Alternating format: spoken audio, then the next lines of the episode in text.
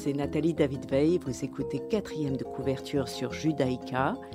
J'invite chaque semaine un écrivain à parler de ses secrets, de ses rituels d'écriture, de ses sources d'inspiration comme de ses doutes pour découvrir les dessous de la création.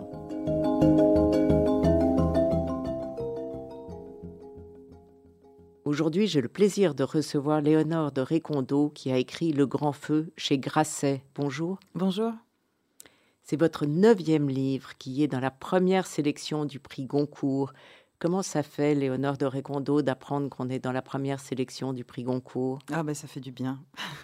non, c'est ben, formidable, c'est formidable parce que euh, ben, c'est une forme de reconnaissance pour ce livre et puis pour le travail accompli avant et, euh, et aussi pour la maison d'édition. Et ça permet de concourir au, au Goncourt des lycéens aussi. Donc, vous faites euh, le tour des lycées. On va faire le tour des, des, lycées, les, lycées par région en fait. Dans chaque région, les lycéens se regroupent et on va les voir. Donc tous, tous les premiers, voilà, les 16, les sélectionnés. D'accord. Et je trouve que c'est une très belle euh, initiative parce que vraiment la, littérature contemporaine entre dans les lycées. Or, euh, en France, la littérature qui est enseignée en lycée est souvent plutôt celle du 19e.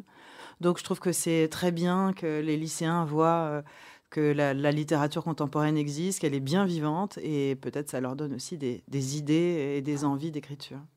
Donc, euh, Le Grand Feu, Léonore de Ricondo, est votre neuvième livre. Euh, vous commencez le violon à l'âge de 5 ans.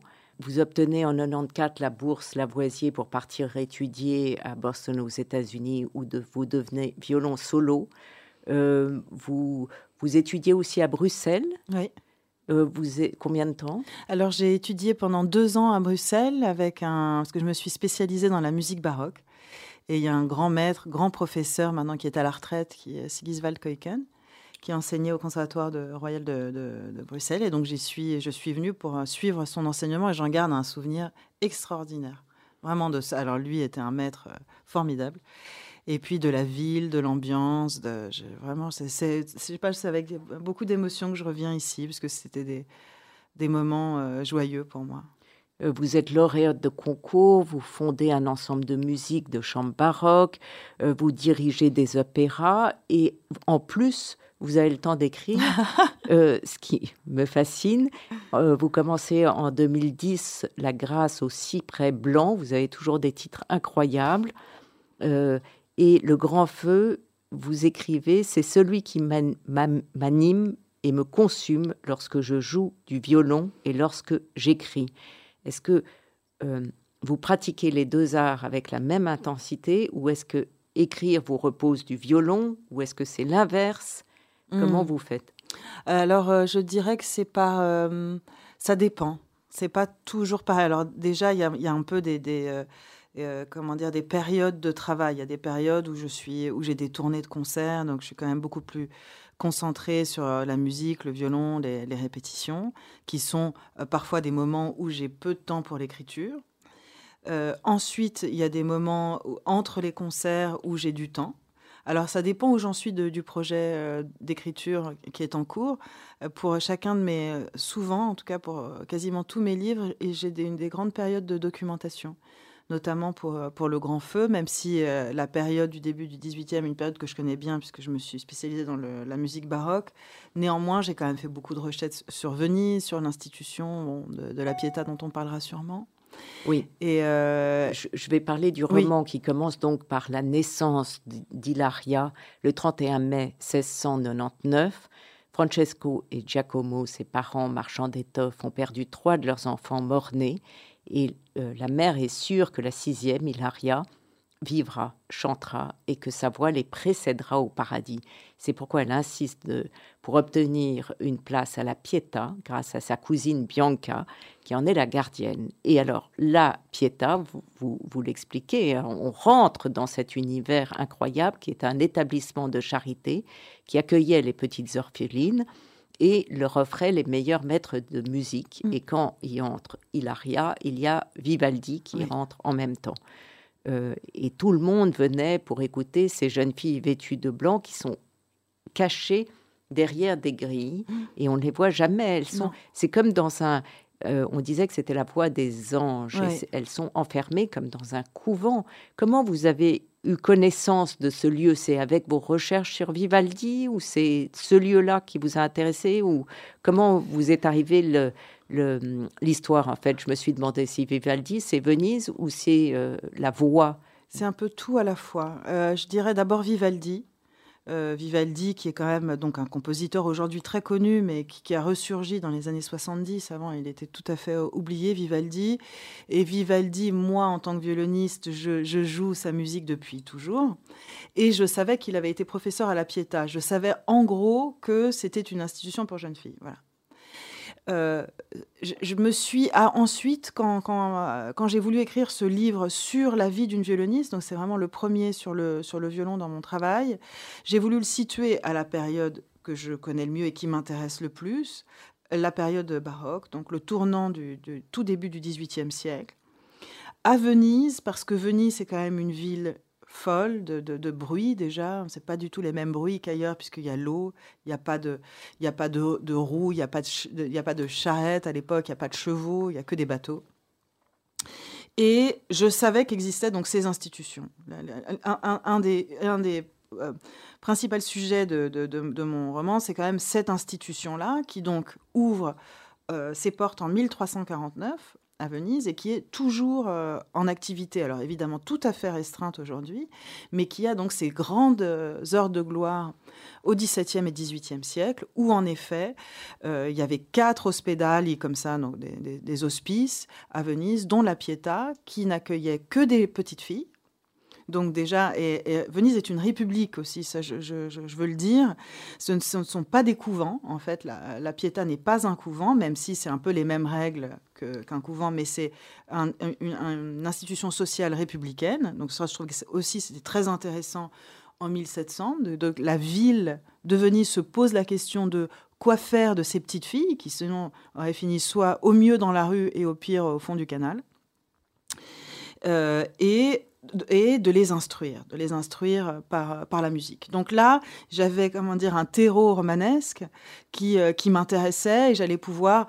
Euh, je, voulais que avoir une, une, héroïne euh, petite, un enfant qui arrive dans cette institution et de voir comment, grâce à la musique, dans un moment où la vie sociale des femmes est assez contrainte, c'est-à-dire, sauf se marier ou être marchande d'étoffes comme, comme est la mère de, là, il y, a, peu de, possibilités. Euh, alors que là, il y a un endroit d'excellence pour les plus pauvres, pour les plus pauvres petites filles, qui est mis en place par la ville. Alors, il y a quelques petites filles riches, si je puis dire, qui viennent aussi la, mmh. pendant la journée, qui est la meilleure amie d'Hilaria et qui va lui permettre de sortir justement euh, de, de, ce lieu totalement clos. Et alors, il y a ce passage.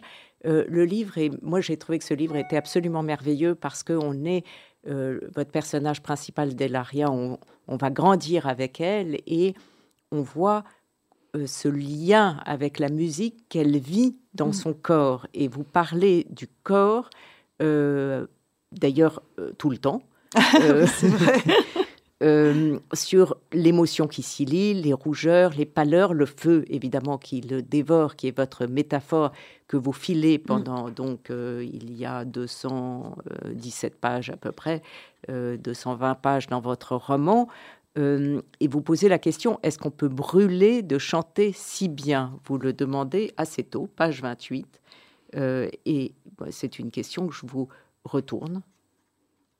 Est-ce que est-ce qu'on peut brûler de, de, de, chanter et de jouer, c'est ça? Oui. Ben, je crois que, en effet, comme vous le disiez, la, la, la métaphore que, qui est filée le long du texte est celle de l'ardeur de, l'incandescence, de l'embrasement, mais qui est aussi celui de la flamme. Et la flamme, c'est ce qui, euh, c'est ce qui nous anime aussi. Ça consume. Enfin bon, tout le jeu du roman, c'est entre quand ça bascule de d'être animé par la flamme à être consumé par la flamme. Mais dans, euh, enfin, animé, c'est aussi l'anima, et l'anima, c'est l'âme en, euh, en italien. Et, et cette jeune fille c'est vraiment, elle va ressentir euh, dans son corps grandissant de, musicienne et de violoniste cette sorte de pulsation intérieure qui est donc dans cette réclusion, parce que comme je disais, elle, c'est pas un couvent, mais néanmoins les portes sont fermées, les petites filles n'ont pas le droit de sortir, sauf les très très riches, comme vous le disiez, de familles de patriciennes qui, viennent juste prendre des cours. Mais sinon, les petites filles, de toute manière orphelines ou abandonnées, elles n'ont elles ont pas de lieu où aller, donc elles sont enfermées dans ce lieu, elles apprennent la, la musique. On va d'ailleurs écouter vous parler de Vivaldi, évidemment, et de la Stravaganza, où euh, dans ce passage, Vivaldi demande à Hilaria d'écrire la part, parce qu'elle finit par être évidemment très douée, d'écrire la partie violon, notamment celle du second mouvement, grave et, sempre piano, page 131. Euh, d'ailleurs, je vous cite, hein, euh, alors, dans l'austérité du deuxième mouvement, dans ce grave qui scande les temps comme une inexorable pulsation, elle a commencé de défier chaque note, les a tordues, malaxées, elle en a fait une matière de glaise et avec munitie, les a liées, agglomérées les unes aux autres pour qu'assemblées elles deviennent le cœur ardent de la matière, la sienne, qu'elle tisse, se jouant du tempo, abattant les échafaudages techniques, déconstruisant les accords. Hilaria migre, elle compose. On va l'écouter? Avec plaisir.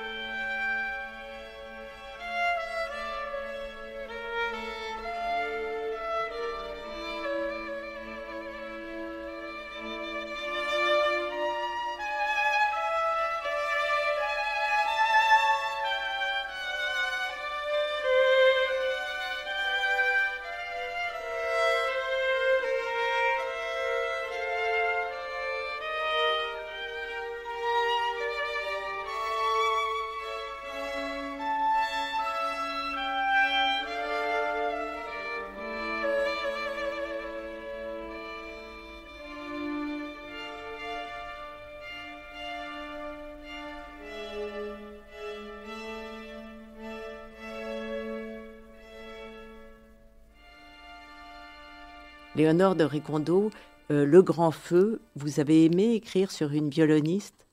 Oui, ça m'a fait. C'était difficile et ça m'a fait plaisir, mais je pense que pour moi, le défi aussi, juste d'un point de vue technique de la langue, c'était comment écrire, comment écrire la musique, comment écrire l'émotion musicale, comment non seulement celle reçue, parce qu'il a, avant, de, enfin, elle joue du violon et elle va grandir avec son instrument, mais elle est d'abord émue par les voix, elle est d'abord émue par ce qui s'échappe d'un corps. Elle dit mais c'est fou, tout peut s'effondrer. On écoute la voix d'une chanteuse, on a l'impression que le monde à la fois s'effondre et s'élève. Donc euh, comment comment écrire ça?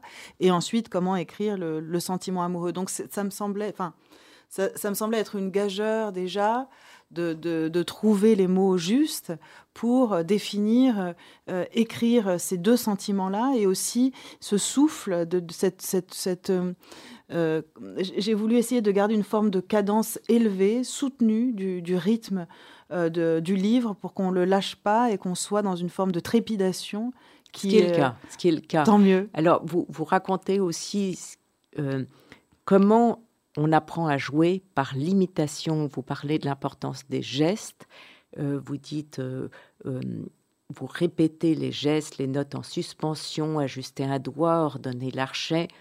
La transmission se passe par une imitation profonde, éprouvée, malgré l'enseignement, malgré les mots d'un corps à l'autre. Mm. Vous avez fait comme ça? Oui, enfin, en, partie comme ça, mais j'ai ce souvenir et je vois, et aussi par, mon expérience, j'ai enseigné un tout petit peu. C'est pas du tout le, le, cœur de mon métier, l'enseignement, mais j'ai vu aussi, et, j'ai enseigné un peu et j'ai vu les petits enfants, et je vois que c'est vraiment le mimétisme, c'est le geste. D'ailleurs, il y a toute une technique qui a été euh, euh, euh, mise au point qui s'appelle la méthode Suzuki. Je sais pas si vous voyez, où c'est vraiment des tout petits enfants qui doivent avoir 3-4 ans, donc euh, l'explication verbale n'a pas beaucoup de sens. Par contre, on les met tous ensemble et ils jouent tous ensemble. Et il y a quelque chose du geste dans, dans le collectif et dans l'imitation des uns aux autres qui se met en place très rapidement, tout à fait au-delà de l'intellectualisation de, d'un geste ou d'une technique. Et pour l'écriture, le choix des mots, vous diriez que c'est aussi en lisant Bien sûr. Moi, je pense qu'on est. Euh, enfin, je pense que euh, tout auteur et lecteur, enfin, ça me semble très très bizarre ou très compliqué d'être euh, écrivain sans lire. Moi, je suis venue à l'écriture parce que je crois que j'avais envie de. Enfin, j'ai été tellement transportée par, par les lectures. les livres m'ont tellement accompagnée toujours que euh, de, de, de passer en, quelque sorte de l'autre côté du miroir et de, et de, de faire cette tentative folle d'embarquer avec moi un, un, lecteur ou une lectrice quelque part. Je pense que c'est ça. C'est vraiment, euh, c'est vraiment le transport le transport de, la lecture m'a donné envie de, tenter de le faire euh, avec, euh, avec l'écriture. Euh, et vous mélangez donc musique et littérature, et je crois que c'est la première fois, ça vous paraissait évident pour ce livre-là Pourquoi pas avant? Ben oui, c'est un peu étrange. En fait, je me suis même pas posé la question pour les livres précédents c'est là, a posteriori, je me suis dit, mais en fait, c'est le premier livre euh, sur le violon. Et je, me suis demandé pourquoi. Euh, et je, crois que euh, après des années de tournées de violon, de recherche, aussi historiques pour des, retrouver des partitions, etc., entrer en littérature, c'était découvrir de nouveaux espaces, découvrir de suivre ma curiosité vers d'autres chemins que celui que j'arpentais depuis des décennies. Et donc finalement, la musique, je l'ai mise de côté parce que j'avais envie, j'avais envie de, de, m'attaquer à d'autres sujets que celui de la musique. Et, euh, et puis, au bout d'une neuvième, je me, suis, je me suis dit, mais le violon, j'ai envie d'écrire sur le violon, sur qu'est-ce que c'est que le violon, qu'est-ce que c'est que l'ardeur, qu'est-ce que c'est que le, corps musicien. Donc, c'est venu à ce moment-là. Mais c'est vrai qu'avant. en musique ou pas du tout? Non. J'écris en, silence parce que justement, pour essayer de trouver cette phrase musicale en moi, euh, euh, j'ai besoin de, du silence. Le temps joue un rôle essentiel dans votre roman. Mmh. Euh, vous avez découvert ce sujet en l'écrivant ou il était là dès le départ comme une évidence? C'est-à-dire que l'art, que ce soit la musique ou l'écriture, nous sort de la mmh. temporalité et, avec cette présence corporelle, je trouve qu'il y a ce sujet très présent aussi.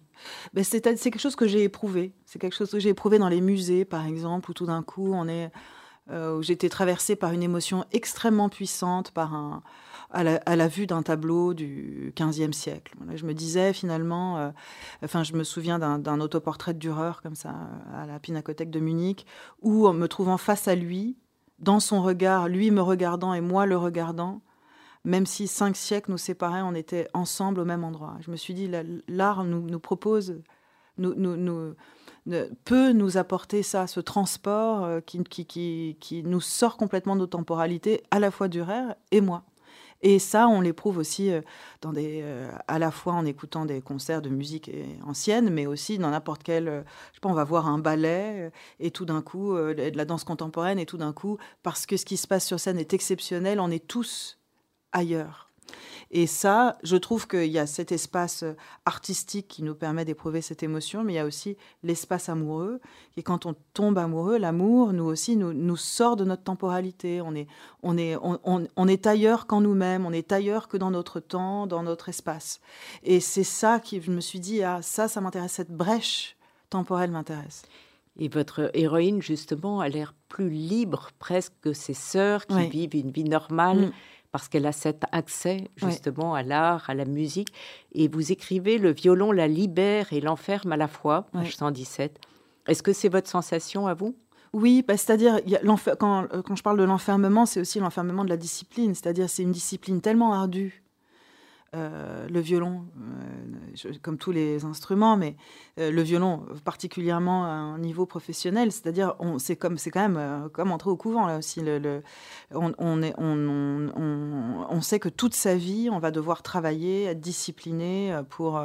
Enfin, je, je vais jamais pouvoir, sauf si j'arrête de jouer du violon, mais si je veux continuer, il va falloir que je travaille toute ma vie. Donc c'est une sorte de, de, discipline folle. Vous le saviez dès le départ? Non, mais enfin on, doit en avoir une forme d'intuition ou non, peut-être on ne le sait pas parce que sinon on démarre pas. Et, euh, et donc ça, ça l'enferme. Donc c'est une forme d'enfermement, enfin d'obligation. Si, si l'obligation est un enfermement, alors, alors c'est le cas. Et, euh, et, en même temps, c'est une émancipation folle parce que euh, c'est avoir accès à une spiritualité, à une pensée, à une émotion du monde, et une forme de respiration du monde quand même, quand on est dans ces disciplines-là. Et euh, bon, il y a des, euh, des, compositeurs, des musiques, des concerts qui font que quand même on, on, on échappe à nous-mêmes, on échappe au monde dans lequel on est. Est-ce que c'est incompatible avec la passion amoureuse, comme vous semblez le dire euh, C'est incompatible quand, euh, oui, quand l'un et l'autre des, des, amoureux ne sont pas quand même dans une forme de réalité euh, et ils sont là, ils sont complètement hors sol et l'un et l'autre pour des, pour des raisons différentes, mais aussi ce sont deux adolescents. Donc ils sont tellement idéalistes euh, et, peut-être ils ont peur aussi de le vivre de manière tout à fait concrète. Donc ils préfèrent le vivre chacun avec soi-même plutôt qu'avec l'autre. Il y a aussi cet aspect-là qui m'intéressait. C'est vraiment deux amours l'un pour l'autre, mais en parallèle. Léonore de Recondo, on va écouter euh, votre deuxième choix musical qui est aussi de Vivaldi. Euh, c'est quoi? C'est Sovente il Sol et un, air de, de, Vivaldi qui est chanté, je crois, par Lucille Richardot et avec euh, l'ensemble euh, d'Ophélie Gaillard. Et vous l'avez choisi parce que... Je l'ai choisi parce que je le trouve très beau. Ouais, je trouve que c'est vraiment euh, très beau. Et puis, dans, dans cet air, Vivaldi, c'est sur un texte où il dit souvent le, le soleil se lève sur la mer et on, et on imagine Venise sur la lagune.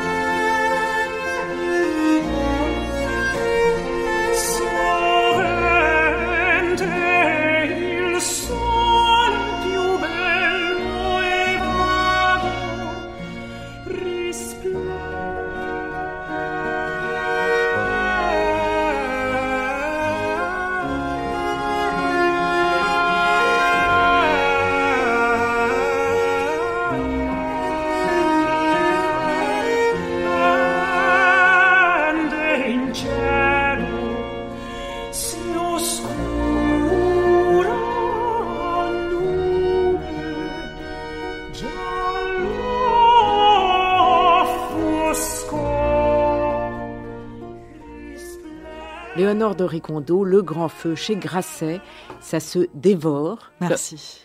Euh, réellement, il y a 16 courts chapitres que vous ne... Euh, il n'y a pas de titre ni de numéro, c'est vraiment... Euh, comment vous avez construit ce livre? Vous l'avez reconstruit? C'était là dès le départ? C'était là dès le départ. C'est vraiment, d'ailleurs, je, maintenant que vous me posez cette question, je réalise que dans la plupart de, mes romans, je, je, alors je les retravaille évidemment dans le, dans le cœur du texte, mais il n'y a pas de restructuration. Donc le, roman est, à, l'image de, mon écriture, c'est-à-dire je démarre au, tout début de la vie d'Hilal, à sa naissance, et je, poursuis le chemin avec elle. C'est comme ça que je l'ai écrit. Et, euh, et ce que j'avais vraiment envie, euh, oui, c'est ça, c'est qu'il y a un souffle. Le, premier, la première respiration, une fois qu'on respire avec elle, on continue euh, jusqu'au bout dans ce, dans ce grand feu. Et est-ce que l'écriture vous donne envie de composer de la musique? Ben non, c'est ça qui est un peu étrange dans mon parcours finalement, parce que j'aurais, de violoniste, j'aurais pu, ou peut-être j'aurais dû, ou ça aurait été le plus logique de, devenir compositrice, parce que finalement, euh, euh, la, littérature pour moi, c'est euh, explorer l'espace créateur, puisque en tant que violoniste, je suis interprète. Donc la, création, j'aurais pu l'explorer en composant. Mais alors, je n'ai absolument aucune idée de composition, sans parler du fait que j'ai pas suivi des cours d'écriture ou d'harmonie, enfin, ce que j'aurais pu faire pour, me, pour finalement écrire euh, de la musique, mais je l'ai pas fait. Je sais pas, ça me vient pas. Par contre, euh, oui, la littérature, ça a toujours été là. Puis il y a quelque chose dans la langue, dans l'invention d'une forme poétique de la langue et de l'évocation.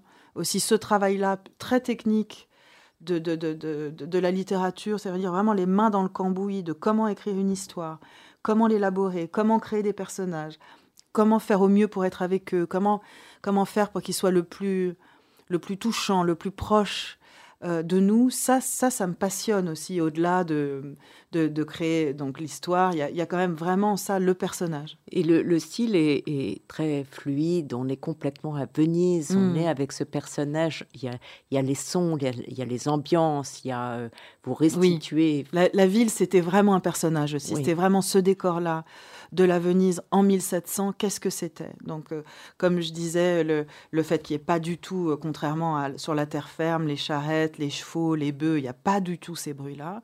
Ce sont que des bruits d'eau. Elle entend les oiseaux. Elle entend les oiseaux, on entend beaucoup les oiseaux parce qu'il y a tous les oiseaux de la lagune qui sont là et, le bâtiment de la Pietà est très proche de la mer. Donc, euh, on entend, il y a une très très grande végétation et beaucoup d'oiseaux dans la lagune.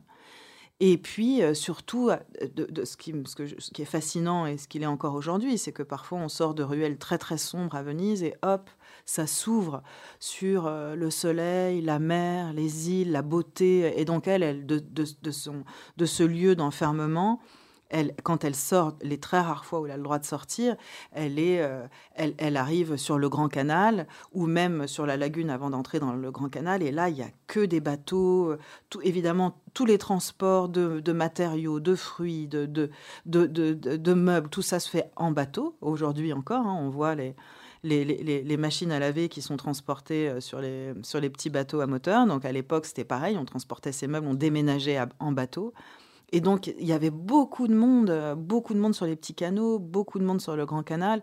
Et la beauté de cette ville avec euh, euh, toutes les façades en marbre et les ponts et cette ouverture et cette lumière. Donc, ce contraste aussi m'intéressait. J'avais envie de, de nous emmener dans cette Venise qui est dont on a tous quand même une image comme ça, qu'elle soit vraie ou pas, mais Venise, c'est quand même un lieu mythique. Euh, et j'avais envie de planter le décor de, de, cette vie de, très très austère de cette petite fille dans cette euh, ville comme ça. Euh, et elle est d'une gaieté oui, totale. Parce qu'il y a quand même l'enfance. Oui. Reste la joie de l'enfance, reste l'amitié aussi. J'avais envie d'écrire un livre sur l'amitié que, peuvent se, qui peuvent se nouer dans, justement dans des lieux un peu difficiles, parce que il a, il y a évidemment une épreuve quand même d'être dans, ce, dans, ce, dans, la piéta, de la discipline que ça exigeait. Et il y a une forme de, bah, de sororité, d'amitié qui se crée entre ces petites filles et qui vient les, les, non seulement les unir, mais les épauler dans toutes ces épreuves qu'elles traversent. Il faut lire Le Grand Feu des Léonore de Récondo en écoutant Vivaldi, ah bah ce que j'ai fait. Euh, et c'est un moment merveilleux. Merci beaucoup. Merci beaucoup chez Grasset. Cette émission sera rediffusée dimanche à 14h. Vous pouvez la réécouter sur vos podcasts et sur le site de Radio Judaïka. Et je vous retrouve mardi prochain à 11h.